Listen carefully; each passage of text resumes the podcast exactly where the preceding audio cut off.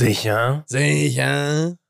Können Sie mir sagen, dass Sie nächste Woche noch hier im Mikro sind? Ja, nach allem, was ich weiß schon. Sicher? oh, wir könnten über so schöne Sachen reden, ne? Und stattdessen Zum Beispiel? über Nations League reden. Ja, zum Beispiel über Werner Hansch, der Schauspieler werden möchte. Ne? Da schneiden wir dann einfach dein Solo aus Apokalypse und Filterkaffee in die Sendung. Dann zum Beispiel. Ne? Wurde ja viel angepriesen schon. Angepriesen. So. Auf, auf Twitter, Leute schrieben, man muss, man muss diesen Mann als Werner Hansch gehört haben. Ich sag so, ey, ich höre mir das seit fünf Jahren Wollte gar sagen, da ist ja nun jetzt äh, nicht so ungewöhnlich. Ja. Ach, die Nations League.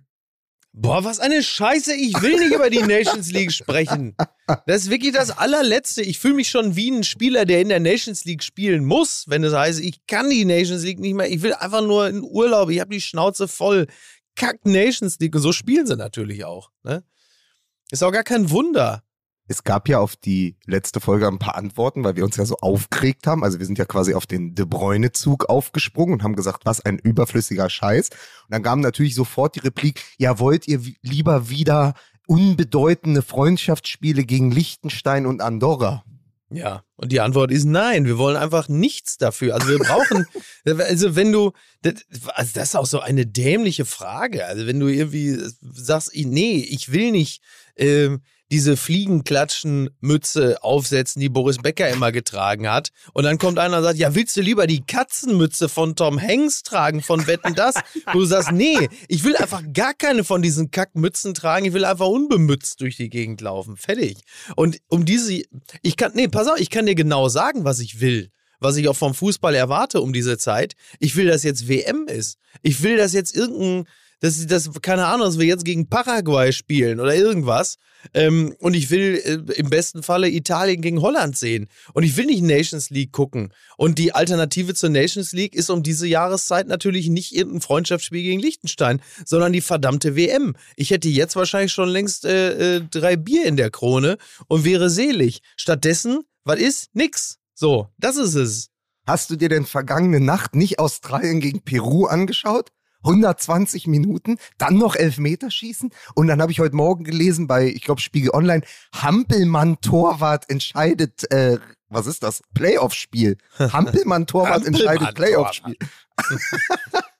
ist doch alles da, weil was das Herz begehrt. Nein, aber es ist natürlich, wenn man, nochmal, wenn man daran zurückdenkt, was jetzt alles hätte sein können. Costa Rica, Australien, ja, die großen, Genau. die großen ersten Gruppenspiele, wo man dann 4-0 gewinnt. Es sind Ja. 30 Grad. Ich weiß noch damals 2010, dieses 4 zu 0 gegen Australien, da hatte ich einen weißen Panama-Hut auf. Der ist dann in der, habe ich in die Luft geworfen, der ist dann in der Menge verschwunden, wurde zertrampelt, war danach grau und dreckig und fleckig. Aber ich sag dir eins, das war es wert. Ja. Weil es war was los. Ja, eben. Ja. So, pass auf, Miki. Ähm, es gibt ja einiges Neues hier bei Fußball MML. Unter ja, anderem wissen. was aber übrigens nicht neu ist, ist, dass du auf Mallorca bist. Ne? Das ist nämlich gar nicht neu. Das ist nämlich Dauerzustand mittlerweile. Was machst du eigentlich die ganze Zeit da? Bist du jetzt Ballermann-Sänger oder was? Nein, Bauchi, Bruder. Oder wie der Ja. heißt. Bruder Bauchi. Ja, Jesus, Bruder Bauchi. Genau. Ja. so ist es. ähm, ich fange nochmal von vorne an. Ja, also, das. da ja jetzt vieles Neues äh, bei Fußball und MML, unter anderem, und das wissen ja äh, die geneigten Zuschauer, bereitet sich Mickey Beisenherz ja hin und wieder auch auf eine dieser Sendungen vor. ja. Wenn du also nicht über die Nations League reden möchtest, hast Mhm. du dich bestimmt vorbereitet und kannst uns jetzt sagen, worüber du eigentlich in den nächsten 60 Minuten reden möchtest. Über äh, Beschneidungszeremonielle ähm, Ja. in einem Dorf in den Anden. Ja. Da, darüber wollte ich reden. Ja. Das, äh, wenn Sehr das, schön. Wenn das, äh, Ja, also ich habe auch was vorbereitet. Meine letzte äh, Reise nach Peru, Ayahuasca. Ja, also wir können nacheinander machen. Also Ja. erzähle ich euch, was ich da ähm, erlebt habe, während ich mich in einen Papierkorb erbrochen habe. verstehe. Na, wie schön. Wir- Also, es wird epochal. Ich weiß es schon jetzt. Begrüßen Sie jetzt bitte an dieser Stelle aus der Kategorie Jingle für Schnigel Christian aus, Achtung, Salzburg. Wer ist deutscher Meister? Fußball MML. So. Wer hat den Pokal geholt? Fußball MML. Und? Und? Ich wollte dich ein bisschen unterbrechen, weil wir unbedingt gleich Werbung machen müssen. Geil. Machen wir mit Jingle für Schlingel. Das trifft sich wunderbar. Bitte. Ich grätsch mal direkt dazwischen. Dieser Beat und dass dann hinten Mhm. jemand immer schreit, das erinnert mich an eine Simpsons-Folge, wo sie im Radio einen Song spielen und man hört Bart auf der Straße, wo ist mein Elefant? Wo ist mein Elefant? Wo ist mein Elefant? Das ist eine meiner absoluten Lieblingsfolgen. So, und jetzt ist die Werbung mit Mike Nacker. Wann kommt eigentlich die erste, und vielleicht könnt ihr da ein bisschen kreativ sein, wann kommt eigentlich die erste Simpsons-Folge mit Koro? Äh, äh, oh, das ist äh, eine berechtigte Frage. Ja, normalerweise sollte Koro ja längst den Sprung über den großen Teich geschafft haben. Ne? Ja. So, und, äh, Are you wenn nuts? ich, Koro, are you nuts? und wenn ich sage großer Teich, dann meine ich natürlich nicht den, den Brotteich äh, aus den Zutaten, die man ja theoretisch bei äh, Koro auch kaufen könnte. Ne? Denn Koro bietet ja so ziemlich alles an, äh, was man braucht, um äh, gesund äh, zu leben. Ne? Über 1200 innovative Produkte, unter anderem Superfoods, Nussmus, Snacks, Trockenfrüchte, Nussmischung, Bars, Regeln, Energy Balls und vieles mehr. Ja, das ist ein guter Mix aus konventionellen und biologischen Produkten. Das ist ja kein Geheimnis. Ich liebe Koro. Es ist fantastisch. Es hat meine Ernährung nochmal auf eine völlig andere Basis gestellt. Und ähm, ja, es gibt ja äh, jetzt zum Beispiel auch frische Boxen, also sechs bis sieben Kilo frisches Obst und Gemüse mit größter Sorgfalt zu dir nach Hause geliefert. Ne? Da kann man einzeln oder im Abonnement bestellen, so im ein oder zwei Wochen Turnus zum Beispiel. Ne? Das ist doch fantastisch. Das ist doch sehr, sehr gut. Und gerade unser Freund Lukas, der bestellt sich ja andauernd auch äh, was von diesen Innovationen. Ich bin ja eher so der Konservative. Wenn ich mich einmal für ein Gericht entschieden habe, dann esse ich das auch mal so sieben, acht, neun, zwölf Jahre durch. Aber Lukas ist halt jemand, der immer wieder auch neue Produkte aus der Palette bestellt. Ich musste immer noch lachen, weil ich letzte Woche da wirklich gesagt habe, und für meine Nichte Bauklötze. Und du mich gefragt hast, wie die geschmeckt haben. Und es wirklich, das hat mich durch die ganze Woche gemacht. Immer wenn ich schlechte Laune habe, habe ich gesagt, diese Bauklötze von Koro, die kann man aber auch sehr gut mit dem Köstlich. Erdnussmus zusammen. Mm. Also wirklich Mandelmus, Cashewmus, ja, oder auch äh, äh, Erdnuss-Karamell-Cluster. Ja, also das ist, da muss man aber äh, vorsichtig sein, davon nicht 10 oder 20 äh, essen, ne? Also Ja. ganz genüsslich mal ein sich gönnen, ja? Ja. Benjamin Blümchen bei Koro. Aber bevor man da so zum Pannewitz wird, meinst du? Genau.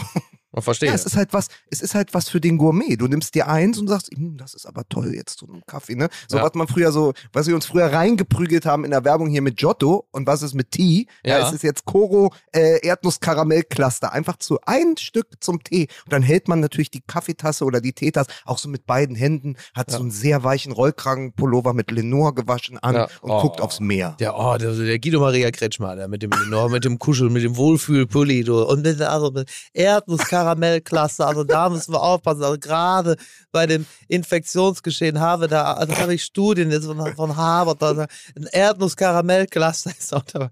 Naja, äh, so, es gibt also Okay. bestimmte Triggerworte, ne? Jungs, wir müssen ganz kurz noch auf das äh, offizielle hinweisen, nämlich corodrogerie.de, das ist die Website und MML, Ja. egal ob groß oder klein geschrieben, ist euer Gutscheincode für 5% auf euren Warenkorb. Coro, wir denken Handel neu. So. Das war Jingle für Schlingel und natürlich eine fantastische Performance. Finde ich gut. Gefällt mir sehr, sehr gut. Komm, ich hab keinen Bock mehr. Machen wir weiter. Ja, dann wollen wir uns mal um diesen harten Schnitt kümmern. Ich muss ja auch irgendwo rauslassen. Wahnsinn, das, das ist ja fast ein Best-of. Fußball MML Best-of. Also großen Dank auf jeden Fall Ja. an dieser Stelle nochmal an Christian aus Salzburg, was ja im Übrigen auch ein Beleg dafür ist, dass wir auch in Österreich äh, gehört werden und ich dann mal den alten öffentlich-rechtlichen Eurovisionsspruch sagen kann. Viele Grüße auch ne, an unsere Freunde in Österreich, in der Schweiz und nach drüben. Wenn dieser Jingle für Schlinge jetzt noch in Salzburg ist, dann Ja. wissen wir, dass er in einem halben Jahr in Leipzig sein wird. Sehr schön. Musik bitte.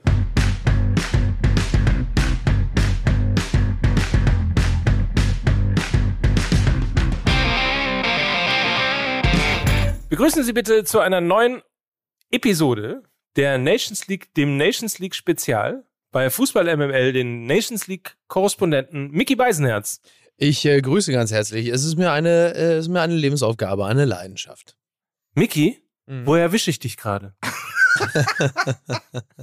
Ja, ich sitze auf deinem Platz hier in Ach, Hamburg. das auch noch. Ja, im Studio, wie sich das gehört. Ich, äh, es gibt hier Anwesenheitspflicht, Mike. Ne? Das Ja, übrigens äh, mittlerweile nach Mike benannt haben. Es heißt jetzt Studio 53. Hier ist der Mann, er hat das Crystal Meth äh, für Jan Ulrich nach Mallorca geschmuggelt. Hier ist äh, Mike Nöcker.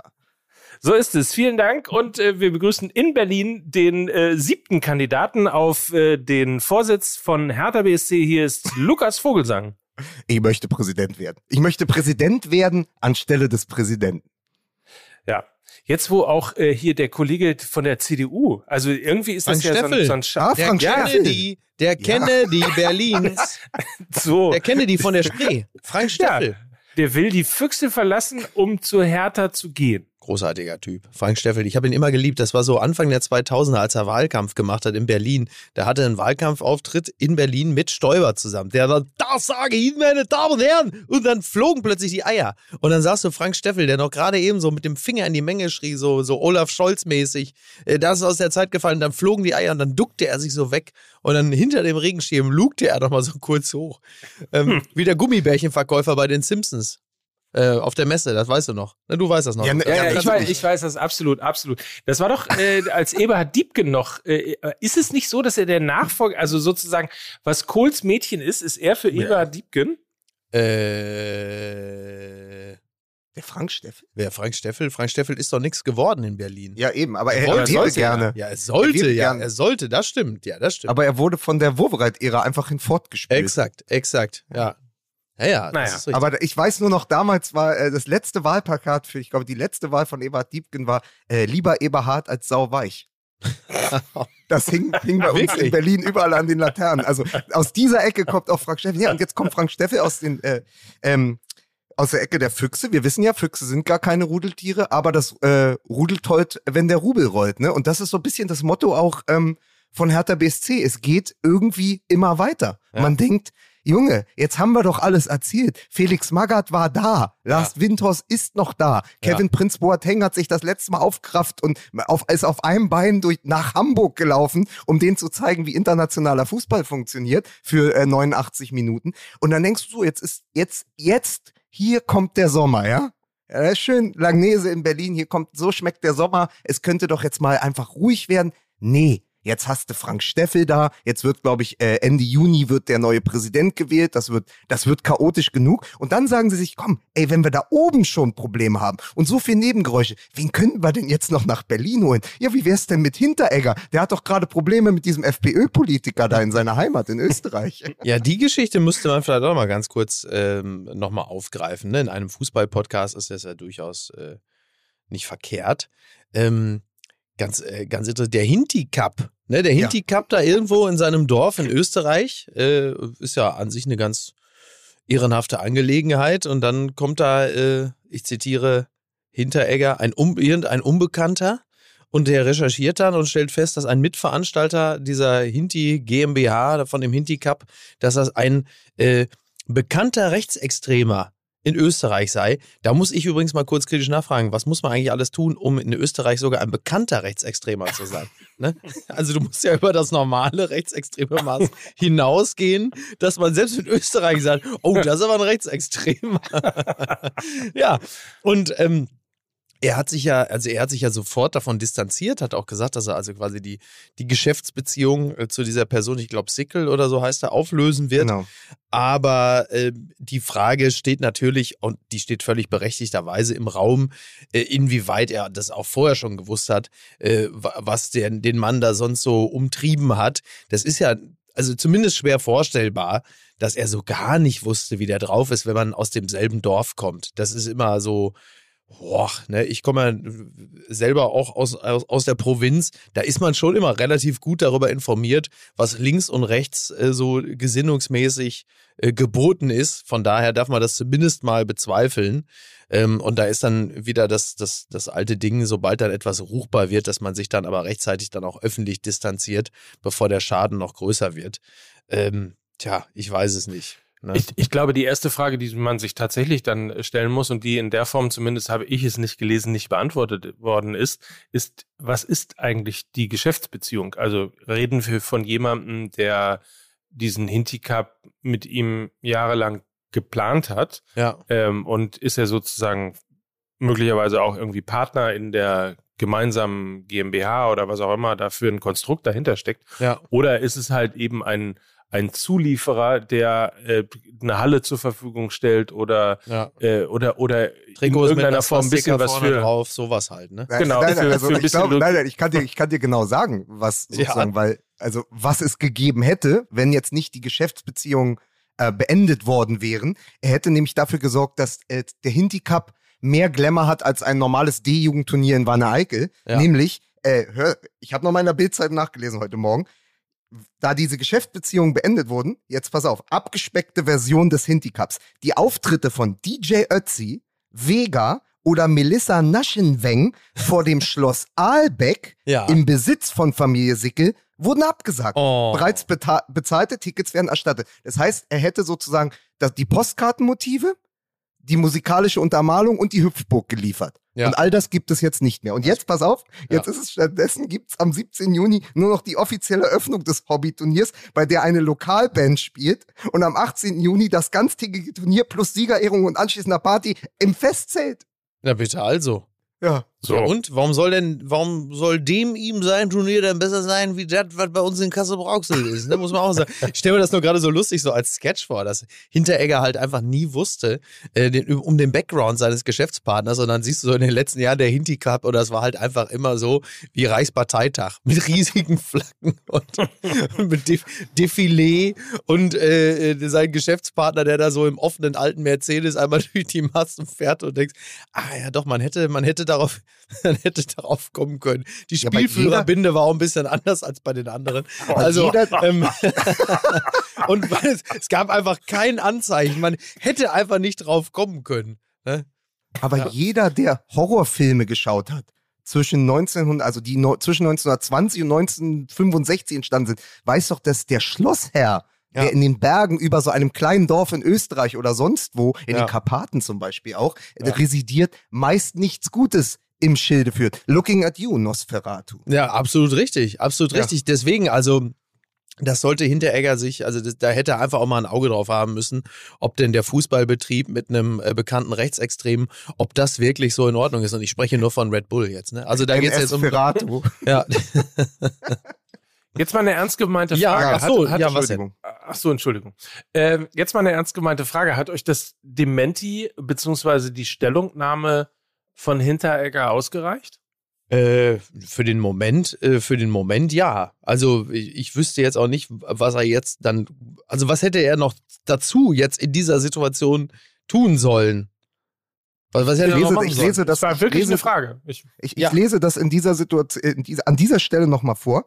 Den Fehler muss ich mir eingestehen, dass ich nicht recherchiert habe, wer er ist, welche Vorgeschichte er hat. Aber wer macht das schon? Das muss ich mir vorwerfen. Für viele in Sirnitz in meiner Generation war er absolut kein Begriff. Auf meiner Karriere wird es einen kleinen Kratzer hinterlassen. So. So wird aus dem Hinti Cup der Dementi Cup. Und die Frage ist, reicht uns das? Ist aber auch immer so, äh, dann, äh, dann kriegt Twitter wieder voll, äh, kriegt Twitter wieder äh, Tollwut und Schaum vom Mund und alle sagen, ja, aber er muss doch noch mehr sagen. Er wird aber auch nicht mehr sagen. Und das Erste an der Geschichte ist, dass du dann wieder natürlich in zwei Richtungen argumentieren kannst. Auf der einen Seite ist das jetzt bloße Schadensbegrenzung, ja, die dir irgendwie ein PR-Agent oder ein PR-Profi eingeflüstert hat, irgend so ein Spin-Doktor, der sagt, pass auf, mach's nicht noch schlimmer, kriech ein bisschen zu Kreuze, sagt, du hast das alles nicht so richtig gewusst und dann gucken wir mal, bis in, bis durch Sirnitz in drei Tagen eine andere Sau getrieben wird. So, das ist ja so Ja, die ja. eine Sache. Auf der anderen Seite ist man doch immer wieder erstaunt, wie groß eventuell die Scheuklappen von Profifußballern sind. Genau. Genau, und äh, genau dazwischen ähm, spielt sich das Ganze ab, deckt sich exakt mit meinen Empfindungen. Allein, es bleibt die Frage, was mehr er dann jetzt auch in dieser Situation hätte machen sollen. Kannst du doch gar nicht mehr. Was willst du da jetzt groß machen? Also, was soll er jetzt machen? Soll er jetzt irgendwie, ja, weiß ich nicht. Also, Zumindest triggert ja äh, Lukas noch drauf. Ne? Also man könnte ja jetzt hergehen. Die eine Variante ist ja zu sagen, äh, äh, also klar, ich glaube ihm äh, und damit ist das Thema erledigt und dann kann er natürlich äh, ehrlicherweise auch ohne hämische Kommentare wechseln, wohin er will. ja. Ähm, trotzdem sind wir ja auf diese Diskussion gekommen, weil Lukas äh, ja in der Steigerung von Frank Steffel äh, und all dem Chaos gesagt hat, und jetzt kommt auch noch äh, die Idee, Hinteregger zu verpflichten. Also das, das, da bleibt ja was. natürlich, weil es aber so ein klassisches Sommerloch-Thema ist. Ne? Und du Genau. siehst aber bei Hinteregger natürlich, er hat sich mit gewissen Verwerfungen aus Augsburg damals und mit sehr vielen Nebengeräuschen aus Augsburg damals nach Frankfurt verabschiedet. Und jetzt, bevor diese FPÖ-Klamotte da ans Tageslicht kam, hat er ja auch wieder über ein Interview provoziert. Und er hat gesagt, die wollten mich hier gar nicht mehr. Ich, hin, Martin Hinteregger, der gerade die Europa League gewonnen Kult hat als Hinti. Abwehrchef. Kult Hinti, ja. mich, mich, mich will hier keiner mehr. Ja. So, und dann hast du so jemand, der sich auf eine, also der weiß, wie man auf eine mediale Art und Weise, wie man öffentlich Druck auf einen Verein ausübt. Und der dann aber nicht weiß, wenn ein äh, eigentlich stadtbekannter äh, Rechtsradikaler mit ihm zusammen einen Fußballcup austrägt. Das ist mir eine Gemengelage, wo du sagst, holen wir uns als Berliner schon wieder den nächsten Problembären in die Stadt. Mhm. Ja, Und das brauche ich nicht. ja, das ist richtig. Zumal, zumal, jetzt sage ich noch was aus, das ist jetzt wirklich härter Talk, aber wir haben ja einen Spieler wie Turo Nariga, der aus der eigenen Jugend kommt. Der geht jetzt nach Wolfsburg und dafür holen wir Martin Hinteregger, der in zwei Wochen aber vielleicht sagt, er will eigentlich bei Chicago Fire spielen. Also das bringt es irgendwie nicht. Da fehlt mir die nachhaltige Idee. Natürlich holst du dir einen kopfballstarken Kampfhahn irgendwie ins Team, aber du hast ja trotzdem viele Nebengeräusche und einen, der ja auch äh, durchaus äh, nicht nur der, der lustige Typ vom Ballermann ist, ja, der dann irgendwie noch drei Bier trinkt und äh, sehr nah an der Fanseele ist. Das ist die eine Seite, die stimmt auch. Aber auf der anderen Seite hast du natürlich auch einen sehr, sehr schwierigen Charakter. Und davon hatten wir in der Vergangenheit genug.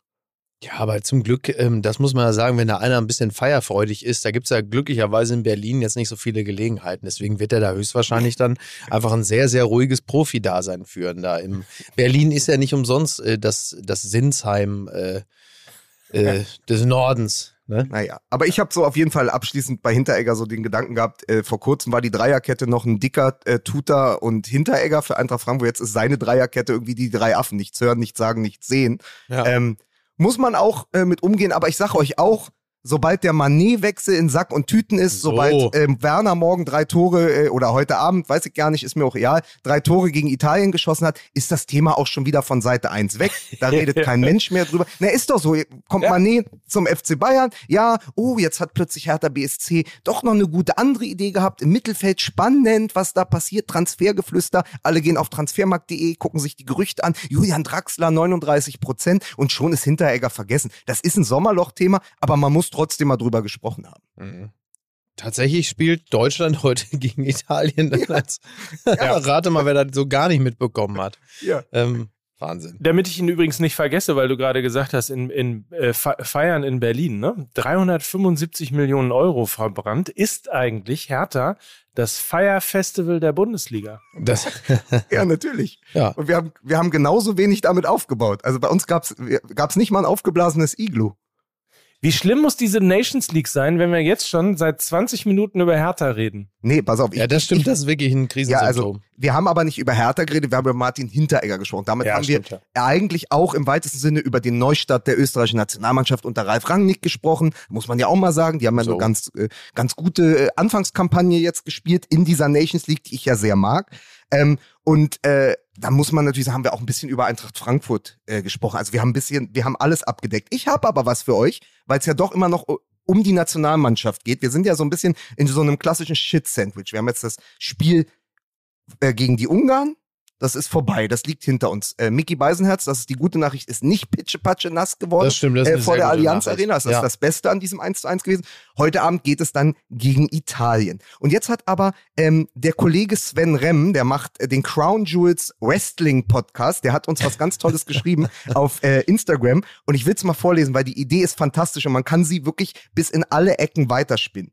Die Mannschaft, ja, wirkt für mich einfach auserzählt. Seit der WM 2014 schwindet mein Interesse. Es verhält sich wie mit den Marvel-Filmen, wo die WM 2006 und Iron Man den Startschuss ergaben und man die Helden kennenlernen durfte. Und die WM 2014 ist Avengers Endgame, das Ende der Reise. Happy End an den Zuschauer herangetragen. Bei beiden ist nach dem Ende die Geschichte weitererzählt worden, aber das Interesse ist nur punktuell bis gar nicht mehr vorhanden. Also meine Frage, ist Hansi Flick der deutsche Moon Knight? Der, der, Wer der ist deutsche Moon Knight? Moon Knight. Ja, jetzt ist doch, Wer ist also ich fasse das mal kurz zusammen aus dem Nerd-Universum. eigentlich war ja die gesamte Avengers-Geschichte nach all den Jahren auserzählt mit Endgame. So, und jetzt macht Disney produziert ja noch eine Serie nach dem anderen. Loki, zu, zu ähm, Loki, das ist doch die Frau von Helmut Schmidt. das ist Was die äh, Frau von Helmut Schmidt. für eine- Die hat für Blume wurde nach ihr benannt. Richtig, die nickende Distel. Äh, was ist denn das? Was ist denn das? Was ist denn das für eine, was ist das, also die nickende Distel, die neue, sehen Sie, sehen Sie nach Hawkeye, Black Widow, Genau. äh, nach Thor, jetzt kommt Loki Schmidt als die nickende Distel.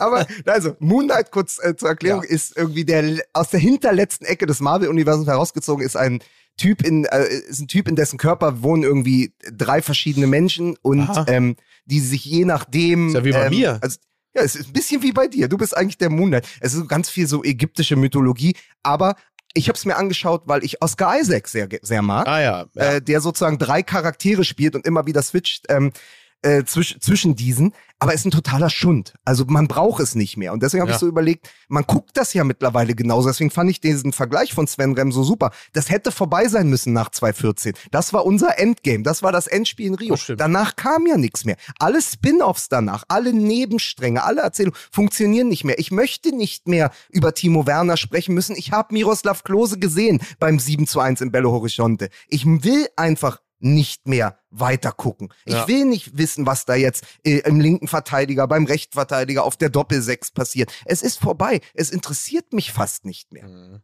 Ja. Und das ist das Problem. Die würde ich mich anschließen. Ähm, ja, ist- genau, aber das Ich- ist ja, ich, das haben ich wir ja find's ein bei, bisschen traurig. Jetzt, wo ihr das so deutlich ausgesprochen habt. aber es ist ja tatsächlich, das, der Lukas hat ja recht, es ist halt auserzählt. So, ähm, jetzt könnte man dem natürlich was Neues ähm, folgen lassen, aber ähm, ja, also Ja, man versucht es ja, aber so richtig griffig ist es ja. Also nochmal, eine schlechte Partie gegen Ungarn, ja, eine ganz okaye Partie gegen England und trotzdem bleibt am Ende nichts übrig. Das ist ja eigentlich ein Aufguss der EM 2021. Wir haben ja original die gleichen Spiele nochmal gesehen, nur dass Deutschland Ja. nicht ausscheiden kann. Ja. So, wir haben uns das, das Regenspiel in der Allianz Arena, dann nochmal, denkt euch mal zurück in den letzten Sommer, Thomas Müller auf dem Weg allein, ganz allein auf das Tor der Engländer. Und man Ja, denkt, wenn er stimmt. den jetzt macht, Jo. der, der Müller Thomas, der Raumdeuter, dann kommen wir, dann kommen wir ins Viertelfinale. Und mal sehen, dann ist doch alles drin. Man redet sich das ja immer weiter schön. Nein, und dann flogen wir halt gegen die äh, Engländer raus. Irgendwann spielte Sané Rechtsverteidiger, ähm, der übrigens im Moment gar keine Rolle mehr spielt unter Flick und von Oliver Bierhoff angezählt wurde. Und du denkst, okay, wenn es keine neue Erzählung gibt, wenn das Einzige, was wir noch mitnehmen, ist, dass wir darüber sprechen, äh, ob man nicht Musiala hätte früher einwechseln müssen. Ob, äh, oder beim Turnier davor, warum eigentlich äh, Jogi Löw an dieser Laterne in Sochi gelehnt hat, dann ist das ein Das bisschen. wirst du ihm nie verzeihen, ne? Ich merke schon, das Nein. wirst du ihm niemals verzeihen.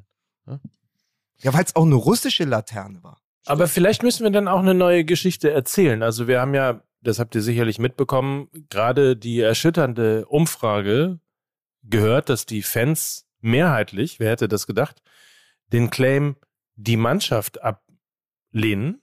Das ist erschütternd. Ja, Das das, ist sind zusammengezählt. Ja, ja. Das sind alle zusammengezählt worden. Genau. Und am Ende kam raus, am Ende kam raus, der Fan mag das gar nicht. Hm. ähm, was so ein bisschen vielleicht auch tatsächlich für also, ja, Übermarketingisierung der Mannschaft, also der Nationalmannschaft spricht, ähm, dann können wir Yogis Jungs nicht mehr sagen, weil ist ja nicht mehr Yogi. Hansis Haudegen. Christian Prüß hat vorgeschlagen, Hansis Han- Helden. Han Christian Prüß hat vorgeschlagen, Hansis Hanseln.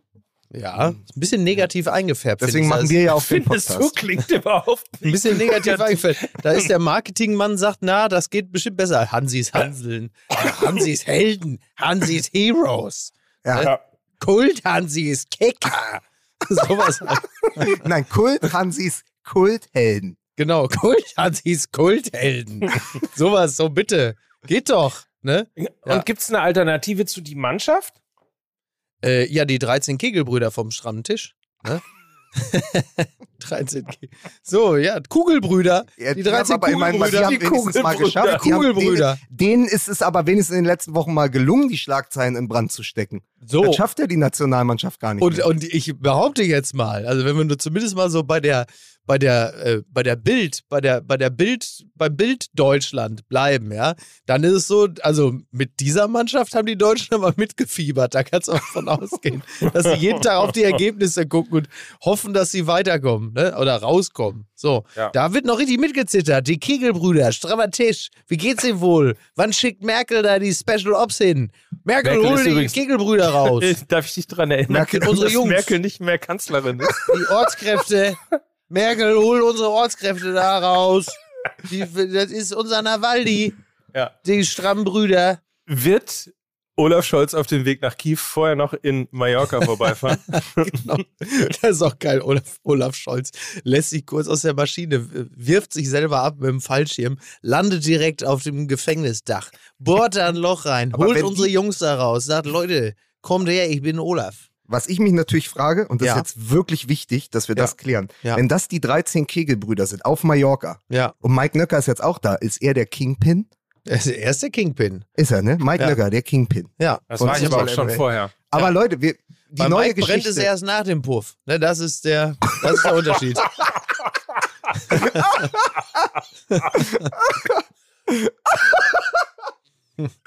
Ah Halt's Gott. nicht aus. Also Wirklich, Wahnsinn. also wie wir unseren Mike hier schon wieder da ne, stigmatisiert haben. Ekelhaft. wir bewegen uns gerade mit einer Auf Mannschaft dünnem Eis. äh, auf sehr dünnem Eis. Das war übrigens äh, meine übrigens beim Tagesspiegel damals die Überschrift zu Claudia Pechstein, die sie nie genommen haben. Ich wollte machen als diese ganze Geschichte da mit Doping und Gerichts und ich dachte irgendwann, wenn der wenn wenn das Urteil gesprochen ist, würde ich gern die Überschrift machen, die Kuh ist vom Eis. Aber das haben sie nie nie gewollt. Komisch. So, Ja, Verstehe das ich gar nicht. Erstaunlich, muss man erstaunlich, ne? Ja. passen Sie auf. Wir bewegen uns auf ein Turnier zu, das wir nicht wollen, Mhm. mit einer Mannschaft, die uns nicht mehr entflammt. Ja. Was machen wir damit? Äh, du, am Ende warten wir einfach mal ab, wie es läuft. Und äh, wenn die, äh, wenn das Eröffnungsspiel da irgendwann im November gut läuft und die zweite Partie auch, dann werden wir schon wieder entflammt werden. Wir sind ja dann auch, äh, muss man ja in dem Fall auch sagen, glücklicherweise sehr leicht zu begeistern. Also ähm, im Vorwege ähm, kann man ja immer viel erzählen. Wenn es dann soweit gekommen ist und die spielen ganz ordentlich, dann ist diese Entflammung dann doch man muss ja auch sagen, glücklicherweise, weil man ist ja dann doch auch dumm und schlicht, ähm, dann ist diese Entflammung ja dann doch oft auch sehr schnell passiert. Die, die Pavlovsche Entflammung, meinst du? Mhm. Also wenn, wenn dann doch die richtigen Reize gesetzt werden. Naja, ich, schon, ja. ich gucke ja immer, was, was sind die Geschichten, die man gerade erzählen kann. Und mh, eine ist natürlich, dass Timo Werner nicht mehr der Mittelstürmer wird, von dem Hansi Flick vielleicht auch gedacht hatte, Ja. dass er es sein könnte. Ja. Ja. viel Konjunktiv. Auf der anderen Seite haben wir vielleicht das erste Mal, seitdem ähm, Philipp Lahm, ich weiß gar nicht mehr in welchem Jahr das war, beschlossen hat, von der linken Seite in der Vierer-Abwehrkette auf die rechte zu wechseln, Mhm. äh, wieder ein Linksverteidiger, der sich auf dem Weg zu internationalem Niveau befindet. Und Ja. eventuell im Sommer, und dann wären wir wieder bei unserem Lieblingsthema, schon äh, zu Borussia Dortmund wechselt. David Raum. Vielleicht die, Ja. die Entdeckung ist ganz interessant, weil ich, ich stelle mal kurz eine These in den Raum. Da, In den Raum. ja, also David Raum befindet sich auf dem Weg nach Dortmund und zeigt, dass er der Linksverteidiger für die Zukunft ist. Ein anderer, der mal in Dortmund war, zeigt gerade, dass er der verlässlichste Torschütze und äh, Flügelstürmer der Nationalmannschaft ist, obwohl man ihn mit 29 gar nicht mehr auf dem Schirm hatte für die Nationalmannschaft, Jonas Hofmann. Ja. Das sind so die beiden Geschichten. Ja, das ist äh, auch eine sehr positive Geschichte. Also Jonas Hofmann ähm, macht ja macht ja wirklich macht ja wirklich Freude. Also im, im Zusammenhang mit der Nationalmannschaft speziell ähm, habe hab ich natürlich Post Dortmunder Zeiten auch immer nur so peripher verfolgt. Habe schon gesehen, der ist ja nur auch schon lange in Gladbach. Also ich glaube, seine Mhm. fünfte Saison oder so schon. Ähm, da hat man schon gesehen, da, dass er sich sehr positiv entwickelt hat. Für die Nationalmannschaft hatte ich ihn ehrlicherweise nie so wirklich gesehen.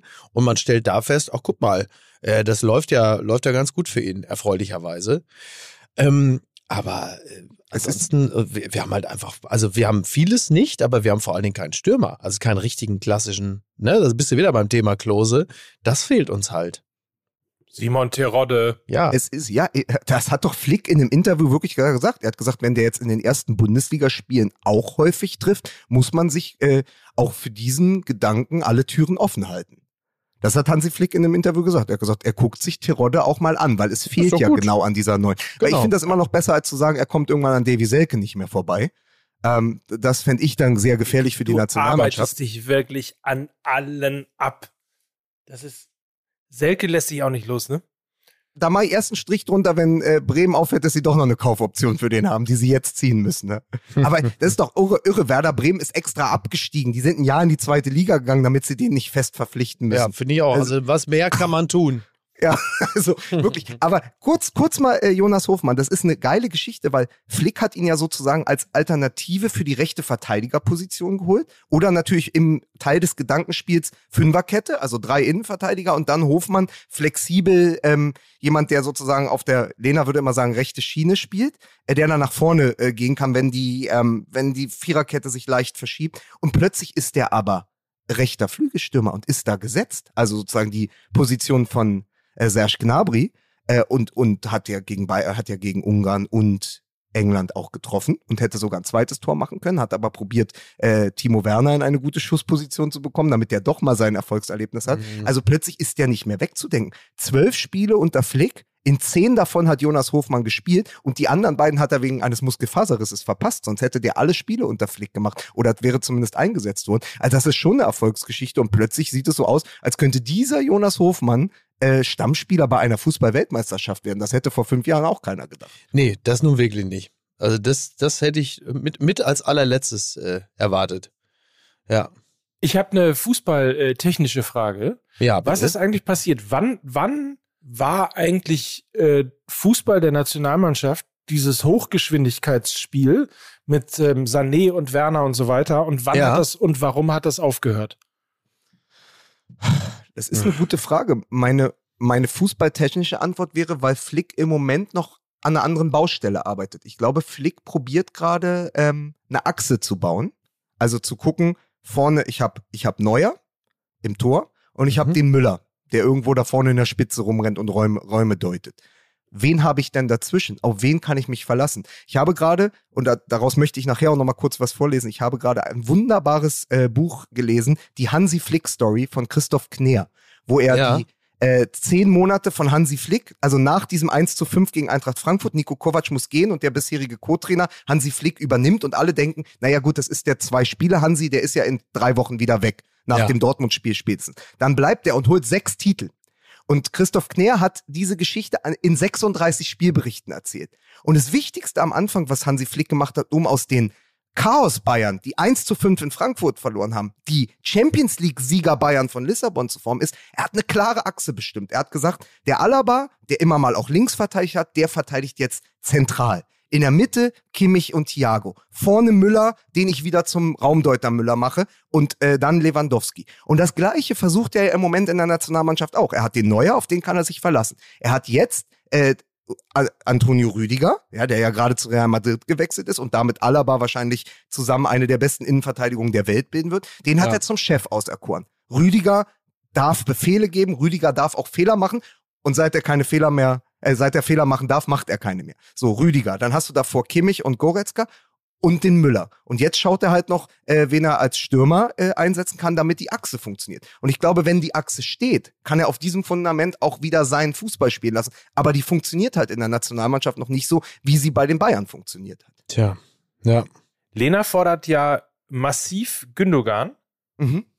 für die Startaufstellung. Schon alleine, weil er deutlich offensiver agiert als das Duo Goretzka-Kimmich. Dann stelle ich mal was anderes. Ich fordere vehement, dass Joshua Kimmich das macht, was er auch im damals im Lissabonner Champions League Turnier gemacht hat, nämlich sich in den Dienste der Mannschaft stellt und wieder rechter Verteidiger spielt.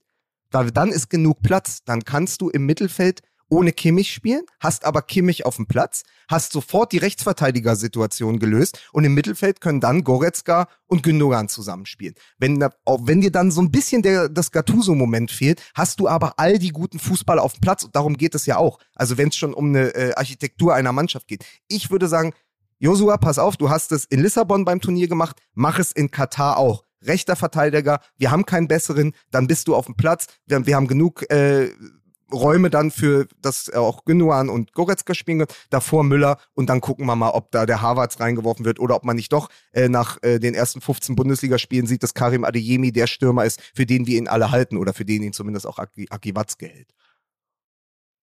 Okay. Ja. Danke. Frage Ja. beantwortet. Vielen Dank. ja. Ja, aber, äh, oder wie siehst du das? Hättest, was, was ist euch lieber? Eine, eine, eine Doppelsechs Goretzka Kimmich oder, äh, oder Goretzka sogar komplett raus? Geht ja auch, das ist ja die andere Möglichkeit. Ja, ja. Äh, dann spielst du mit Kimmich und Gündogan. Ich weiß, ich finde es sau schwer. Es war zumindest, ich meine, Gündogan und Kimmich haben zumindest gespielt äh, gegen England, wo alle gesagt haben, dass das ähm, weite Strecken äh, sehr passabel gewesen ist und in dieser äh, ganzen Reihe von Länderspielen das Beste gewesen ist. Werner war da übrigens auch nicht in der Startaufstellung, sondern, Mhm. sondern Havertz, Musiala und Müller in der, in der Offensive. Ehrlicherweise, ich, ich kann es nicht sagen. Ich bin da wirklich ein bisschen ratlos und äh, frage deshalb äh, die Menschen. bin genauso ratlos. Ich bin da übrigens, mich brauchst du nicht zu fragen, ich bin genauso ratlos. Aber Ja, also ich würde klar. immer sagen, Ja, ein Gündogan in der Form, in der in der ersten Halbserie in der Premier League gespielt hat, wo wir ja noch drüber gesprochen haben, da ist er ja so, da hat er teilweise als falsche Neun auflaufen Mhm. müssen und hat irgendwie, er war teilweise der international gefährlichste deutsche Nationalspieler mit irgendwie Ja. neun Toren oder so. Also so jemand kannst du natürlich immer gebrauchen. Ich kann mir nur schwer äh, eine Nationalmannschaft vorstellen ohne Hulk Goretzka, weil ich Ja. den einfach, Ja. weil ich den weil ich den ganz, ganz großartig finde, allein in seiner Präsenz und in seiner Total. Art Fußball zu spielen. Also in seinen besten Momenten Kopfballspiel wie Ballack, ja, Ja. und dann die Gedächtnisgrätsche wie Stefan Effenberg. Also Ja. der vereint ja extrem viele der sogenannten deutschen Tugenden und ist dann noch jemand, der einfach qua Körper eine Ja. Menge Präsenz ausstrahlt und sagt, pass auf, bis hierhin und nicht weiter, ne? You, Das muss man, going- muss you're man about to enter world. Ja? The World of Pain. Ja. Ähm, dazu muss man vielleicht auch noch, ähm, was, was Goretzka angeht, äh, noch dazu sagen, dass er vielleicht auch erstmal noch mal ein bisschen braucht, um wieder zur voller Stärke zu gelangen. Er war ja relativ lange verletzt. Da äh, der, letzte Auftritt war ja jetzt ja nicht so überzeugend, dass man sagen würde, äh, Bombe, der muss jetzt immer Stammspieler sein. Aber man muss halt auch dazu sagen, er war halt auch wirklich lange verletzt weg und muss deshalb auch erstmal wieder ein bisschen reinfinden. Aber ich bin auch Goretzka-Fan, deswegen würde ich mich immer ähm, dafür aussprechen, dass, dass Goretzka auf jeden Fall in der Mannschaft bleibt. als Mannschaftsarchitekt baut Hansi Flick oder er weiß das aus seiner eigenen Zeit als Spieler. Er war ja auch einer dieser Wasserträger, ja, der die hinten die Bälle gewonnen hat und dann, wie Christoph Knär schreibt, äh, brav apportiert hat in die Offensive und dann wieder verschwunden ist. Der weiß, dass du eine Mannschaft von hinten nach vorne aufbaust und das tut er ja gerade. Also du hast hinten Neuer. Ich würde sagen, er spielt am Ende, wenn sie fit sind, mit Rüdiger und Süle. Dann hat er mit David Raum endlich den dynamischen Linksverteidiger gefunden, der mittlerweile so bekannt ist, dass bei The Athletic Raphael Honigstein ihm ein Porträt gewidmet hat. Also Ja. jetzt wissen sie es auch in England, äh, wer da auf der linken Seite spielt und eventuell geht er ja wirklich noch zu Borussia Dortmund. Dann hast du rechts eventuell Hofmann und dann ist ja wirklich nur die Frage und daran wird es hängen, wie besetzt du die Zentrale? Also aus drei macht zwei. Goretzka, Kimmich, Gündogan. Daraus wird er zwei auswählen, weil er kann nicht alle drei spielen lassen, weil dann würde, würde Thomas Müller rausrotieren. Ja. So. Und die einzige Frage ist ja dann, okay, ähm, wenn die Zentrale so besetzt ist und, und Harvards ist auch nicht für die Zentrale gedacht, muss ja Kai Harvards eigentlich als Neuner spielen. So, es ist ein schwieriges Ja. Personalpuzzle. Das kann man wohl sagen. Es ist vor allem, ich merke auch, wie langweilig es irgendwann ist, weil man gleitet so ab und es gibt eh keine Lösung. Ja, Sané gerade außer Form, der spielt dann halt nicht links, dann spielt da Musiala. Also lieber doch über den Nazi-Cup von Hinteregger sprechen. Naja, aber das fand ich toll. Ich glaube, das hat Spiegel Online geschrieben. geschrieben mit äh, Musiala kam das Staunen. Der Typ ist, das ist so eine Augenweide. Also Ja. äh, seit Özil, glaube ich, nicht mehr einen Spieler gab, der so sehr den Ball streichelt, der ihm so sehr gehorcht. Also da bin ich auch mal gespannt, wie er den einbindet. Der hat ja übrigens, und dann wird's richtig kompliziert, bei den Bayern auch schon auf der 6 oder 8 gespielt. Dann hast du noch einen fürs Zentrum. Um Gottes Willen. Also Übrigens, die, der die letzte- Frage ist, ja, Der letzte, der für Staunen oder zumindest für Raunen äh, bei Spielen der Nationalmannschaft hört man ja auch das Raunen des Publikums, Mhm. ähm, der dafür gesorgt hat, war Leroy Sané. ja, Weil du gerade aber- sagst Özil, aber das hat, das hat äh, Sané tatsächlich auch geschafft. Ist aber lange her. Das ja ist, und auch äh, nur punktuell, ne? Ja, ich habe mir noch mal den frühen Özil bei Arsenal London, also, also die, die Ja. seine Anfangszeit bei Arsenal, also als er noch spielen durfte. Der hat teilweise ganze Hintermannschaften der Premier League ausgehebelt, indem er den Ball nur durchgelassen hat. Also indem er gar nicht am Ball war, sondern nur einfach drüber gestiegen ist und dann wieder gelaufen ist und dann mit einem Pass und No-Look und so. Das war unglaublich, was der konnte. Also er ist natürlich Ja. am Ende ist so ein bisschen, am Ende über, überwogen natürlich e- eher die Nebengeräusche bei ihm. Aber was der in seiner Blütezeit am Ball konnte und wie der das Mittelfeld bestimmt hat, mit wenigen Bewegungen, mit kleinen Tricks und so, äh, das, das war echt eine, eine Kunst für sich. Und das sehe ich bei Musiala aber auch, weil der halt zu jeder Zeit weiß, dass ihm der Ball gehorcht, kann er natürlich 360 Grad gucken, ne? Also den Uhu machen und, ähm, und das Spiel bestimmen. Also das ist schon spannend. Die Personalie ist auch spannend, nur, und das vielleicht mal zum Abschluss, du kannst eine Mannschaft von hinten bauen. Du kannst ein geiles Mittelfeld haben, mit Musiala, mit Gnabry, mit Goretzka, mit Kimmich, mit Gündogan, mit Müller. Wenn da vorne keiner die Angriffe zu Ende spielt. Das ist es halt eben, ne? So. Ja. Und das Naja, ist klar. unser großes Problem, dass Timo Genau. Werner immer Timo Werner sein wird, ja. Und der wird einfach kein Neuner mehr, äh, der, wenn ein Spiel knapp ist und er nicht den nötigen Platz hat, seine Schnelligkeit auszuspielen. Genau. Ähnliches Problem auch bei Leroy Sané. Dann wird er nicht mehr jemand, der dir in einer Weltmeisterschaft fünf oder sechs Tore garantiert. So, und wer macht's dann? Havertz ist kein Neuner, er muss das dann notgedrungen spielen. Und sonst haben wir keinen. Das ist halt eben genau das große Problem. Ne? Wenn dann alles ähm, auf, auf, das, auf die Spitze zuläuft, muss dann halt jemand da sein, der das Ganze verwertet. So, äh, das muss ja nicht Lewandowski sein. Ja, aber es sollte zumindest jemand sein, der zuverlässig dann da äh, die Tore macht. Und das sehe ich halt äh, auch nicht. Irgendwann stand die Frage im Raum, ich weiß jetzt nicht mehr, auch, glaube ich, irgendwo Süddeutsche oder Spiegel Online oder so, die, die sagten zu Recht, ich glaube, Peter Ahrens war es sogar oder so, er hat gesagt, ähm, ich meine, wenn die Nations League den Leuten schon egal ist und sie hat eigentlich die Freundschaftsspiele ersetzt, dann ist es doch eigentlich die Zeit, auch mal im Hinblick auf Katar zu experimentieren. Aber wirklich. Wieso werden dann Lukas Metscher und Adeyemi erst so spät eingewechselt? Genau. Wieso ja. lässt man nicht mal mit äh, beiden zum Beispiel spielen? Oder einer Ja. fängt mal an. Lukas Metscher macht mal zwei, drei Spiele in der Nationalmannschaft auf der neun und man guckt, ob er seine Leistung aus der U21 nicht doch wiederholen kann. Und plötzlich war die Lösung die ganze Zeit vor unserer aller Nase. Ja, ja, ja, genau. Also das ist, das ist ja auch eine völlig berechtigte Frage, weil das interessiert doch eh keinen. Und es ist andauernd mau, was die Ergebnisse angeht. Also kannst du dann doch auch ein bisschen mehr wagen. Also es ist doch auch, es ist doch ab einem gewissen Punkt auch schon fast wurscht, ob du äh, gegen Ungarn 1-1 spielst oder 1-2 verlierst. Weil dann sagen sie alle, ja, ist ja unglaublich, aber es interessiert ja auch einfach Früher, hat, früher hatten wir in den Sommermonaten wenigstens mal eine USA-Reise. Ja? Da wurde dann So. Michael Preetz mitgenommen und Ronald Maul. Alles ja? Gute und zum Paulo 85. Erich Ribbeck. Sir Erich. Da sind ne? wir. Oh. Ja. Ja, bitte. Ja, ja, naja. Ne? Habe ich mich Hat- wirklich erschrocken bei dieser Nachricht, dass der schon 85 ist. Also, Ich habe mich Erstmal erschrocken, dass er natürlich erst herzlichen 85 ist. Ne? ah, wirklich? Ja, ich habe, also für mich war Erich Ribbeck kurz vor 90 schon. So, Wahnsinn. Sir Ich hab den- Erich. Ne? Ich habe den Jünger in Erinnerung.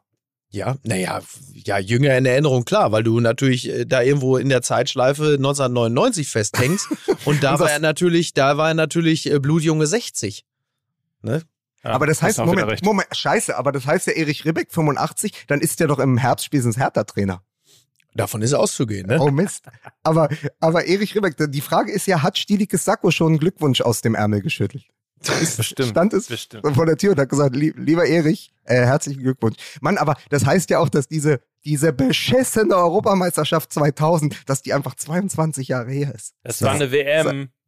Ach ja, stimmt. Wie Ja, war denn das richtig. damals? Wo, wo, wo war die denn, Mike? Wo fand die War denn die- statt?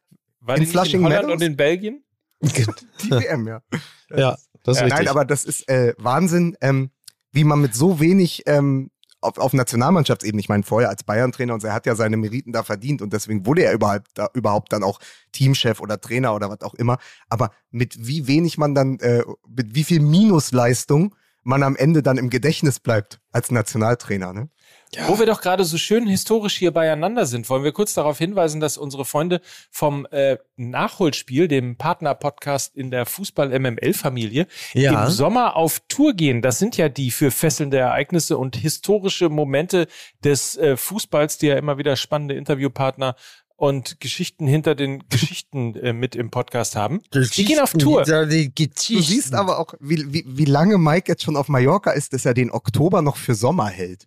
Ja, da bist du dann wahrscheinlich Ja. wieder auf der Insel und dann ist Sommer. Also, die gehen im Oktober auf Tour. Da so- soll ich auch sagen, in welche Städte sie kommen. Dann flippen die Leute nämlich komplett aus. Die gehen nach Bremen, Hamburg, Köln und München und nach Berlin. Und es kann sein, dass es in Berlin vielleicht sogar einen Überraschungsgast gibt, der in seiner Heimatstadt Lust hat, mit auf die Bühne zu gehen. Wenn das äh, nicht äh, mal. Frank Zander. Ja, genau. ja. So. Es, So, so. Der dann mit denen spontan so ein Gänseessen veranstaltet, weil er Ja. sieht, wie, wie schlecht es denen auch geht, den Jungs. Tickets auf jeden Fall, wer Lust hat für einen bestimmt sehr unterhaltsamen Abend in, in der Tat, Berlin, Bremen, Hamburg, Köln und München, gibt es bei Carsten Jahnke Tickets oder über das Instagram-Profil von Ed Nachholspiel. Jetzt habe ich mal eine Frage, Ja, wenn wir bitte. schon so schick beieinander sind. In einer Woche, in der zum FC Liverpool ein möglicherweise der nächste Top-Stürmer gewechselt Mhm. ist Ja. und dann ein dadurch ein 30-Jähriger zum FC Bayern wechseln kann. Mhm. Frage ich mich, warum hat der FC Bayern sich oder hat er sich äh, bemüht, weiß ich nicht. Aber andersrum gefragt, wäre Nunez Was nicht der, willst du fragen? ja, sag ich ja jetzt gerade. Also, Andersrum gefragt, wäre Nunez nicht der bessere Manet für den FC Bayern? Gut, ich mach weiter. Union Berlin mir holt kommt, es, mir aus kommt es Bochum. halt so vor, Mike, ob, oder, man, mir kommt es halt so vor, als wenn wir einfach die Frage von mir von letzter Woche gerade recyceln. Ihr habt doch gesagt, wieso zahlen die 40 Millionen für Manet, finanzieren damit den 100 Millionen Transfer von Nunez und holen nicht, äh, und holen, statt, holen nicht stattdessen von Anfang an einen Kunku oder bieten mit Nunez, äh, bei Nunez mit. So, ich verstehe diesen Transfer nicht. Ich verstehe den Typen Manet und dass der unbedingt zum FC Bayern will. Und das ist eine gute Geschichte und am Ende wird es auch funktionieren. Aber es ist so wenig in die Zukunft gedacht. ja gut, aber das war ja äh, Xavi damals auch nicht, ne? Mit 32. So, Xavi war ja auch nicht Alonso. sehr in die Zukunft gedacht. Ja. Ich habe Ja, lustigerweise, Schabi. ich habe also lustigerweise heißt jetzt, ich äh, lache über meine eigenen Witze, aber ähm, ich habe heute Morgen im Daily ge gesagt, äh, wenn sich der FC Bayern nicht mal irgendwann zum Major League Soccer der Bundesliga entwickelt, Ja, wieso? Also, sie haben doch Doha schon auf dem Ärmel, dann können sie doch auch das neue Katar werden. Also, ist überhaupt kein Problem. A country for old men. ja, Ja, ähm, wahrscheinlich wollte man, ähm, ich, ich weiß nicht, wie, wie kurz man da so denkt und, und in welchen Effekten, aber ähm, möglicherweise wollte man bei Manet jetzt auch einfach mal ein Zeichen setzen, weil der große FC Liverpool, Manet, ein Star in diesem Sturmtrio und dann wollten, haben sie vielleicht ein bisschen mehr in Richtung Name und ein bisschen weniger in Perspektive gedacht. Und haben dann gesagt, ja, dann machen wir das doch mal, dass man so den großen Aufschlag hat. Weißt du, du holst dann einfach mal so ein, ja, so ein bisschen Glamour. Du holst dir ein bisschen Glamour, aber denkst eigentlich nicht wirklich daran, wie zukunftsträchtig so ein äh, Transfer sein kann. So, so, ein- so ein Hauch vom PSG lag in der Luft. Und ähm, ja, damit muss man dann halt eben jetzt klarkommen. Also perspektivisch gedacht ist es jetzt in dem Sinne ja nicht. Es ist, es ist ja interessanterweise auch ähm, der größere Name. Das ist halt wirklich Ja, ja, ein genau. fertiger Weltstar, während Exakt. Nunez ein Weltstar in the making ist. Wo man Genau. auch nicht weiß, ob nicht die Leistungen gegen Liverpool in der Champions League, ob die durchaus auch irreführend sein können, weil er ja sonst sozusagen aus der portugiesischen Liga kommt und eventuell noch gar nicht so weit ist, sofort in diesem Liverpool-Orchester die erste Geige zu spielen, um mal in dem im Bild zu bleiben. Aber vielleicht sagen die sich auch, pass auf, wir haben ihn, wir können ihn mit dem Personal, was wir haben, langsam heranführen, weil sie haben ja selbst, wenn Manet jetzt zu den Bayern geht, mit Diego Jota, mit Salah und Luis Diaz immer noch ein Weltklasse-Trio auf dem Platz. Und Firmino ist auch noch da. Ja. Und ähm, das heißt, in deren Schatten kann natürlich dann jemand wie Darwin Nunez auch zu Premier League-Reife heranwachsen. Ja. Ja, ja, klar. Ja, das, na, klar, natürlich geht das. Ne? Aber, aber es ist ja so ein bisschen so, man hat das Gefühl, egal was Hassan Salihamidzic anfasst, es hat so ein bisschen ein Geschmäckle. Weil es wirkt komisch, ne? irgendwie Äh, nicht und mehr so, als nicht los. Nein, und es wirkt auch so, als hätten die Bayern so ein bisschen ihre Antennen verloren, was diese Geschichten angeht. Auf der anderen Seite muss man sagen, äh, haben sie aber auch zwei, Fan- in, also im, im Schatten dieses Manet-Transfers haben sie ja zwei fantastische Neuverpflichtungen von Ajax Amsterdam getätigt. Einen sehr, sehr guten Rechtsverteidiger und mit Gravenberg einen der Mittelfeldspieler der Zukunft, wo wir übrigens schon wieder bei der Debatte sind. Ganz viele ähm, von diesen Posts auf Instagram, so könnten die Bayern nächstes Jahr auflaufen, sind mittlerweile im Zentrum schon ganz klar Kimmich und Grafenberg. Und dann sprichst du gar nicht mehr über einen Goretzka, der da auch noch ist. Also die Bayern werden auf keinen Fall schlechter sein nächste Saison, weil sie natürlich abseits der ganz großen Sturmpersonalie, also alles ist ja überlagert von geht Lewandowski, kommt Mané, aber sie haben hinten ihre Hausaufgaben gemacht. Sie haben jemanden für die Acht geholt, der für mich eins, wirklich mit Abstand eins der größten Mittelfeldtalente ist. Ich habe gestern nochmal nachgeschaut. Die Sockelablöse ist nur 18,5 Millionen. Da müsste man eigentlich hingehen und sagen, Herr Salihamidzic, herzlichen Glückwunsch. Der hätte auch gut 60, 70 kosten können, so wie der in äh, Holland gehypt wurde. Ist ein niederländischer Nationalspieler, ist die Zukunft auf der auf seiner Position in Europa und den haben Ja. die Bayern einfach mal für ganz kleines Geld, also für weniger als äh, nee, für einen halben Schürle, ja, um das nochmal zu sagen. Für einen halben Schürle haben sie den verpflichtet. Ja. Und ähm, das ist natürlich äh, fantastisch. Also da, also zumindest diese beiden Spieler von Ajax Amsterdam zu holen, äh, finde ich, ist ein, ist ein ziemlicher Streich von ähm, Salihamidzic. Es wird aber nicht so wahrgenommen, weil natürlich, wie gesagt, alles von Lewandowski überlagert wird. Naja, naja. Das ja, ist und so. weil, weil auch vieles überlagert wird, ne? Also äh, er ist, glaube ich, eine Figur, bei der man sich lieber ähm, das Streitbare oder Negative äh, aussucht, um es eben wie die Sau durchs Dorf zu treiben, als eben das Hat Positive. der Morbus Laschet? Hat der Morbus Laschet? Möglicherweise.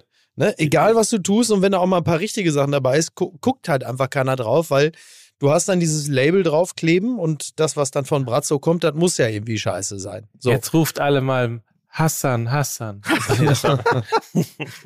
Ja, aber es ist so ein bisschen, also nochmal, wenn du es schaffst, einen in Europa umworbenen Spieler wie Nussair Mazraoui ja, zu verpflichten, niederländisch-marokkanischer Rechtsverteidiger. Ja, nochmal, den haben halt viele Leute nicht auf dem Schirm, aber wenn du bei Ajax die Saison gesehen hast, wie die gespielt haben, auch in der Champions League, äh, wo Haller ja irgendwie gefühlt nach, äh, Haller hatte ja irgendwie nach fünf Spieltagen schon elf Tore auf dem Konto, ähm, da sind zwei richtig gute Spieler zum FC Bayern gekommen. Also wer jetzt die Hoffnung hegt, nur weil Lewandowski geht, werden die Bayern nächstes Jahr nicht zum elften Mal Meister, die Ja, kann ich, glaube ich, an dieser Stelle schon mal enttäuschen, weil die Bayern bauen sich ein gutes Team. Das Einzige, was halt nicht gelöst ist, ist die Stürmerfrage. Ein bisschen wie bei der Nationalmannschaft. Nur, dass Flick nicht einkaufen gehen kann. Ajax Amsterdam, die Allergischen.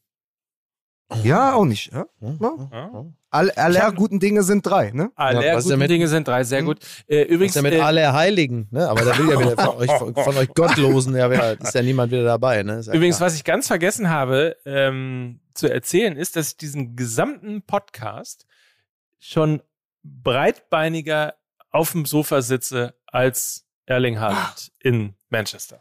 Ah, wie schön. Aber komm, wenn wir letzte Woche uns hätten wünschen dürfen, wie er sich selber präsentiert in Manchester, dann hätte doch jeder von uns gesagt, nimm das Bild von ihm als, weiß ich nicht, 17-Jährigen auf der Couch mit Ja. dem mit dem alten Trikot übrigens geil, ähm, auch die auch die Genese. Ähm, damals äh, stand bei ihm drauf Thomas Cook, jetzt steht drauf Etihad. Also finde ich auch, ist ja eine Entwicklung. Also es ist Stimmt, wirklich ja. eine Entwicklung. Damals halt als 17-jähriger Bursche, ja, Ja. auf dieser Couch im Trikot, weil sein Vater, nochmal, weil sein Vater ja bei Manchester City gespielt hat, ähm, sitzt er da und dieses, dieses Reenactment dieses Bildes hätte man sich doch gewünscht. Also so viel Genau. Augenzwinkern möchte ich dann haben. Deswegen würde ich, ich würde immer sagen, geil, gut, dass ihr es gemacht habt. Und dann nochmal diese Pointe mit Thomas Cook und Etihad, da musste ich richtig schmunzeln. Die haben sie wahrscheinlich gar nicht auf dem Schirm gehabt. Aber ich finde das super, das so auch über Social Media zu spielen und zu sagen, komm, jetzt ist er da, aber er war ja nie weg. Ja, naja. So, das ist doch, das ist doch genau, ist Trotzdem doch lustiges genau. Bild.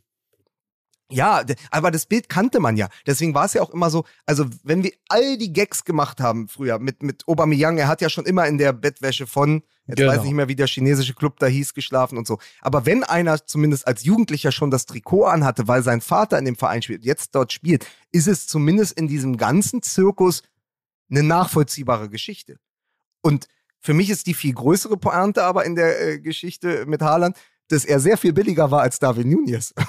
Also das muss man halt auch mal sagen. Er ist halt der viel preiswertere Stürmer. Sie haben ihn, glaube ich, jetzt für Sockelbetrag 60 bekommen. ja, das ist echt ein Witz. Erling Haaland für 60 Ja. Millionen, während Ja. äh, Nunez safe, ich glaube, also schon nach 15 Spielen für Liverpool hat er irgendwie dann 90 Millionen gekostet. Also der geht, also Haaland 75, äh, Nunez schon mal irgendwie safe 90. Das ist ja ein Unterschied und zeigt natürlich aber auch das Wettrüsten zwischen Liverpool und Manchester City in dieser Saison. Wobei man holt natürlich- Haaland? Wobei man natürlich, ähm, ich meine, die, die Währung äh, Ablösesumme ist ja nur noch eine.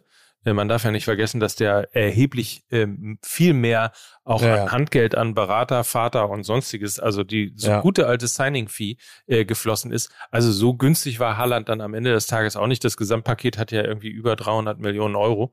Ähm, also insofern, jetzt von Ja, einem günstigen Transfer zu sprechen bei Haaland, würde ich mal sagen, Obacht. Naja. Naja, da, da, das ist schon richtig, aber also auf der, auf der Oberfläche wirkt es jetzt wirklich erstmal ausgesprochen günstig. Aber das Irre ist übrigens, dass im Schatten dieser, äh, dieser Monster-Transfers, äh, die ja im großen Teil äh, mittlerweile nicht mehr bei den Vereinen, sondern in den Taschen der Spieler und der Berater landen, also Stichwort 600 Millionen Euro für Mbappé, Mhm. ähm, sind jetzt tatsächlich die ersten, müsst ihr mal drauf achten, die ersten Verträge, die schon bis 2027, Nee, hab ich auch 2028 ähm, Ja. äh, geschlossen werden. Also teilweise fünf Jahresverträge, Ja. um äh, dem einen Riegel vorzuschieben Ja, und eben klar. die Macht der Spielerberater und der Spieler Haben wir in der letzten Folge ja schon, schon lassen. angerissen, ne? Genau. Ja. Ja, ja, ja, ja. Übrigens, das ist ja das äh, letzte Instrument, was bleibt, ne? Also zu sagen, wir geben, Genau. wir gucken jetzt, wir bauen längerfristige Verträge und schrauben dann so ein bisschen nach dem spanischen äh, Vorbild, wo dann ja immer eine feste Ausstiegsklausel im Vertrag ist, die aber, glaube ich, bei Pedri bei einer Milliarde liegt. Mhm. Sozusagen, komm, Abschreckung. Also es war ja so lange, waren die ja bei so Fantasiesummen wie 222 Millionen. Komm, wir schreiben das mal auf die Serviette, 222 Millionen für Neymar, als wenn das jemand bezahlen wird. So war das ja mal. Genau, ja? genau, Und dann kam exakt. Paris und hat gesagt, was? Der hat eine Ausstiegsklausel für 222 Millionen? Ja, her damit, den kaufen wir. Und jetzt ist halt die Ausstiegsklausel so im Regelfall äh, eine Milliarde plus. Ja, Ja, ja. nur an der Stelle auch nochmal festhalten. Ja. Ist auch Geld. Ne? Das ist auch- Man, man muss immer dazu, äh, ich finde aber, man muss immer dazu sagen, dass es in, in aber du hast natürlich recht, aber trotzdem nur ähm, in Spanien muss es Ausstiegsklauseln in den Verträgen geben. Genau. Also das muss man Ja. dazu zumindest. Ja, aber du wirst dir, du beißt dir doch am Ende in den Arsch. Also als vor zwei Jahren oder wann immer das war, in diesem Winter, als der Haaland kam. Und die haben in 75 Millionen Ausstiegsklausel in den Vertrag geschrieben, wenn das so gewesen ist. Aber du hast am Ende eine Ausstiegsklausel für einen Spieler, der ja bei dem komplett überhitzten Markt, so wie er sich in diesen Jahren, trotz Corona übrigens, entwickelt hat, ja locker 150 wert gewesen, wenn du siehst, wer sonst wie ähm, verkauft wird, ja. Mann, was ärgerst du dich, dass du nicht eine vernünftigere Ausstiegsklausel reingeschrieben hast? Andererseits ist es natürlich Teil des Deals. Und Haaland kommt und sagt, pass auf, ich weiß, dass ich in zwei, zweieinhalb Jahren weg will. Dann möchte ich aber eine Ausstiegsklausel drin haben, die bezahlbar ist und nicht als Abschreckung wirkt, weil ich will ja weg. Ja, ja. Das Ja, ja, ist ja so genau. ein Deal mit dem Teufel. Kommst ja nicht drum rum. Also du kannst es ja gar nicht umgehen. So. So- Sonst kommt ja jemand schon mal erstmal gar nicht. Kinder, ich habe gerade per Breaking News quasi äh, und Ja. ich bin ein, einigermaßen erschüttert äh, die Nachricht bekommen, dass das beliebteste Duo beim FC St. Pauli auseinandergerissen wird, nämlich So, Mike Nöcker und Ewald Lienen. Was? Weil Ewald aufhört. Ich muss mich darum jetzt erstmal kümmern. Ich weiß gar nicht, was hier los ist. Ich weiß gar nicht, Nein. wohin mit mir. Ja, Was? voll Das müssen, traurig. wir, das müssen wir aber bis zur nächsten Sendung dann klären und dann müssen wir darüber sprechen, weil wir haben ja, äh, wenn Italien Deutsche, also wenn der Kracher von heute Abend vorbei ist, haben wir ja überhaupt fast gar keine Themen mehr für die restlichen Sendungen im, im Juni. Da müssen Ja, wir dann auch mal über das ey, Hövedes-Interview im Spiegel sprechen, oder? Das, ma Ja. das, machen wir, das machen wir aber wirklich. Ey, Ja. Ich, pass auf, ich, als Rausschmeißer, weil Mike jetzt äh, quasi sich in, äh, zu Ewald Lienen verabschiedet, ich Ja. wollte noch eine Sache ähm, euch vorlesen zum Abschluss, weil ich sie in diesem Christoph Kner äh, Buch, die Flick-Story, gefunden habe. Nochmal abschließend der Gedanke zu Lewandowski bei den Bayern. Und ich finde, schöner äh, hat es selten jemand formuliert. Habt ihr da Lust drauf oder wollen wir das nächste Woche machen? Kommt drauf an, wie lange es dauert, weil ich äh, muss jetzt meine Ausstiegsklausel. Äh, Ja, es ist äh, so eine Minute. ja. Pass auf. Lewandowski hat auch unter Nico Kovac viele Tore geschossen. Und mit dem Image-Transfer vom Saulus zum Paulus hat er schon vor Flick begonnen. Viele Jahre galt er in München als brillant veranlagter Einzelsportler, der sich in eine Teamsportart verirrt hat und es überhaupt nicht verstehen kann, wenn ein Mitspieler es wagt, ihn nicht anzuspielen. Es gibt unzählige Bilder von einem genervt abwinkenden Lewandowski. Auf vielen dieser Bilder ist auch Ian Robben drauf. Je besser Lewandowski wurde, und das wurde er eigentlich kontinuierlich, umso mehr konnten Beobachter den Eindruck gewinnen, dass hier ein Spieler ein paar Kollegen oder vielleicht auch mal eine ganze Mannschaft für unter seiner Würde hält. Immer wieder hat Lewandowski einen Wechsel zu Real Madrid betrieben. Nie hat es geklappt. Und irgendwann hat der Stürmer dann beschlossen, dass er zur Vollendung seiner Karriere vielleicht gar keine andere Mannschaft braucht. Ja. Aber das war für mich ähm, war das äh, dieses, dass Lewandowski bei den Bayern immer ein Einzelspieler war und die Bayern so ein bisschen unter seiner Würde gesehen hat. Das war so dieser Gedanke, den ich nochmal aufgreifen wollte. Das macht er ja sehr deutlich gerade. Also Jahre, ja, jahrelang äh, unter der eigenen Würde bleiben. Ähm, viele langjährig Verheiratete wissen genau, wie sich das anfühlt. Von daher. Und von denen werde ich nämlich einige sehen. Ich äh, werde am Wochenende äh, auf dem Stadtfest in Castro Brauxel sein. Da werde ich mich nochmal intensiv mit den Leuten darüber unterhalten. Ich gehe jetzt übrigens ins Barberhaus. Ich lasse mich jetzt mal schick machen, ne? damit die Haare auch ordentlich liegen. Dass wir ich da nicht in meine. Heimatstadt komme. Was denn? Ist, Zu er Barberpapa. der, ist er der Barberpapa. Ja, so. Also macht's gut, ne? War schön. Tschüss. Bis bald. Tschüss. Ciao. Ciao. Dieser Podcast wird produziert von Podstars bei OMR.